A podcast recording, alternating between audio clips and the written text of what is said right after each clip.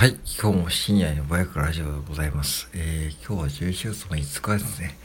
えー、3連休最後ですが、僕は今日8連勤目ですね。今日は、えー、これ開けてまたね、また夕方から勤務なんですが、やっぱりね、人を雇う商売はね、本当に大変です。本当に大変です。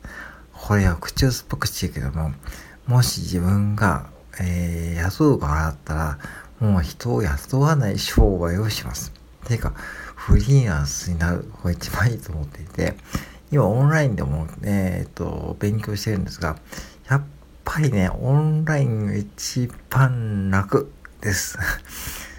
うん、まあ、僕らは別にこう現場で働く人間は、まあ、まあ、それは今日、まあ、きついけども、でもそのシフトを組む側のオーナーがね、非常に大変ですね。うん、大変です。で、何が起きているかというと、まず風邪ですね。風邪、インフルエンザが連発して、それを落ち着いたと思ったら、今度ね、えー、獣医さんの右さんがちょっとご不幸で、この3、4、5を開けられていてですね、その連続ですね。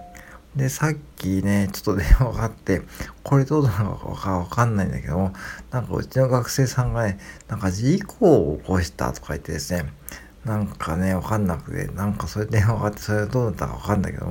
それも不安要素ですよね。なんかね。うん。で、だからね、その、人ありきの商売って本当にね、これ大変ですよ。で、マックもそうでしたけども、もう人を雇うのはね、雇って働いてもらって、それ自分、コンビニオーナーってどういう仕事かというと、とりあえず人を雇って、道に配置して、で、自分たちはなるべくいて、まあ、経営とかでやるんだけども、やっぱりね、これはね、本当にこう、まず人は多くやってないんで、その要は、綱渡りでね、あの要は、あの、シュート運営してるようなもんなんで、本当にこの、なんだろうな、うまくシフトを組む能力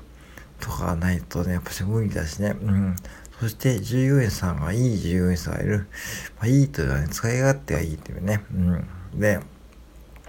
そう。それで、まあその辺がちゃんとできてればいいんだけども、この2つができないと多分ね、無理ですね。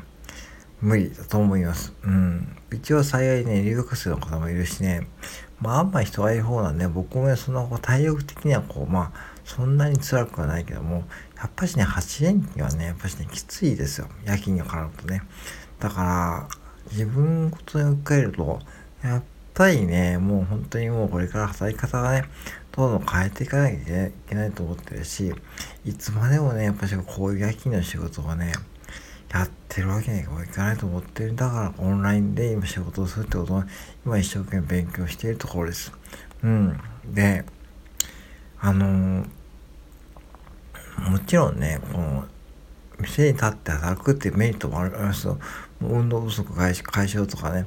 まあ実際にこうなんだろうな、そういうコミュニケーションとかね、まあ、養えるかもしんないけども、本当にね、その人を、人を雇う、人をトレーニング、人を教える、人を返す、返すと、人をね、なんか中華に返すと、本当にやることがね、倍にも増えるし、リスクも増えるし、そのコストも増えるし、いいことは、何もないんですよね。うん。で、今、どんどんこう、コンビニオーナーもコンビニ従業員も高齢化しているし、そしてまあ、それはテクノロジーで補える方向に持っていってるはずなんで、おそらくもう10年後には、多分僕の予想だと、コンビニ従業員は半分以外に、以下やってるのもいいかかな。要は、イメージとしてはですね、アバター店員が1人と、まあ、リアルの人間の従業員が1人みたいな感じになってると思うんですよ。まあ、これもっと早いかもしれないです。うん。もう、ローソンはね、もうやってましたからね、一部のね、店舗でね、テストとしてね。で、ファイマも一応無人店舗として、駅中の店舗でそのテストやってるんで、それがうまくいけば、おそらく、えー、セブンも入ってくるしね。うん。で、セブンイレブンは AI を使って、商品開発とか発注に導入してるんで、もうこう3社のこういいとこ取りをして多分3社ともね、まあ改善していくと思いますよね。うん。あとはもう24時間営業自体はもう減ってくる可能性はありますよね。もうほんと夜勤やっていて思うのは、もう夜中のね、1時とかから朝の4時ぐらいまでね、4時ぐらいまでは、まあ、来てもね、まあ、常連さんって言ってもね、まあ、トラックの長距離トラックの運転手さんとかね、まあ、それぐらいで、もう本当に来ない時間が多いんで、まあ、コストだけかかって、人件費だけかかって、もうだから、これをね、改善されてくるはずなんで、ひょっとしたらコンビニも、まあ、夜中の1時から4時まで閉めるって感じもね、増えてくるだろうし、あとマックもね、だんだんこの24時間営業の店が減ってきてるんで、まあ、本当にビッグ店舗以外の店はね、本当にもうやめてますよね、軒並みね。うん。だから、それでいいと思うんですよね。なんか、変にこう24時間やってるから利用する方も利用しちゃうんだろうし、まあ、確かに24時間空いてるってメリットもあるけども、最近は24時間やってるスーパーはありますかね。僕も結構そのスーパーに行って利用するんですけども、まあそっちの方がね、まあ、ぶっちゃけいいと思うし、なんかね、なんかだから、そのコンビニをもうね、20時間やるって優位性もないというか、その、もう無理してやる必要ないと思うんで、もうそろそろね、舵切っていってほしいし、で、オーナー自身も、本当にそういう意味で言うと、まあ、そういう契約上で、まあ、24時間営業やって、そこで人件費もね、かかる。シフトを組まなきゃいけない。そこが一番ネックになってると思うし、なんか、でも、セブンイレブン本部は、まあ、契約上そういうふうにしてるって言ってるけども、まあ、それも時代遅れと僕は思ってるしね。だから、本当にこの人を雇う商売をやるのはね、皆さんね、もう絶対やめた方がいいですからね。よくね、コンビニオーナーで、あのー、YouTube とか見るとさ、結構悲惨な状況が流れてますよね。あれ、方法に合ってるますよね。嘘はないと思ってます、僕は。うん。まあ、半分以上は事実で、本当にね、悲惨なオーナーも中にいるし、悲惨というか、体調崩して辞めたオーナーもいるし、うん。あとは、やっぱしこう、資金繰りとかね、実際にこう、売り上げ、うん、要は、最初の売り上げよりもいかなかった。最初はあれ500万円ぐらいですね。回転式をね、セブンから借りて、3年間ぐらいでそれ返すんですね。だから、売り上げ要は、えー、っと、勘定項目の中に、セブンに対する売り上げを何パーセントかというのは、フランチャイズフィーとして上げるプラス、借金を返すお金がかかってくるんで、オーナーの利益はほとんどないんですよ。っていう世界なんで、そう、だから回転式を借りてやるんですよ。そのほとんどのオーナーがね。確かうちのオーナーで500万円ぐらい借りたはずですね。それを3年ぐらいかかって、やっと返してから、それをセブンイレブン本部に、えー、フランチャイズフィーとして払いながら人件費を払う。で、正社員には雇用保険も払うとかね、かかってくるね。本当にね、薄利多売の商売であるってもね、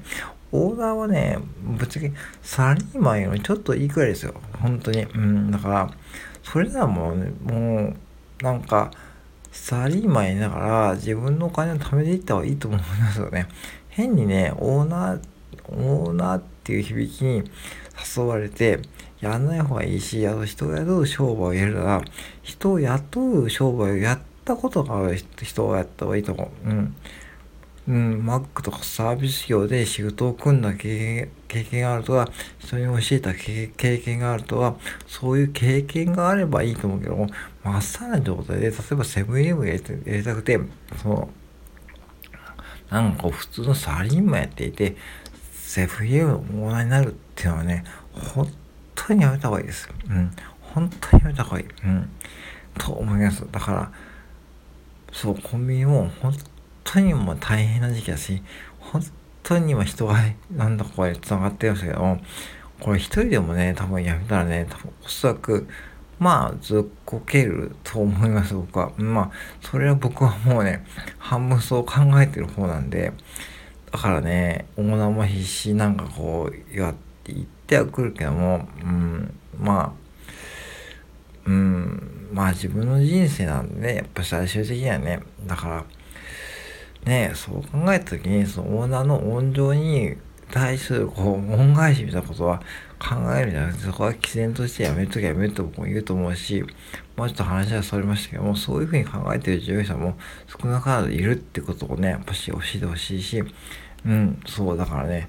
皆さんね是非ねあのー、シフトで働くことはちょっとやめた方がいいと思う僕はうんやめた方がいいと思うっていうかシフトで働くなら自分の健康状態、自分の生活状態が両方であればいいと思うんで、ぜひね、そこを踏まえて、えー、コンビニに応募してもらえればいいと思います。はい、以上です。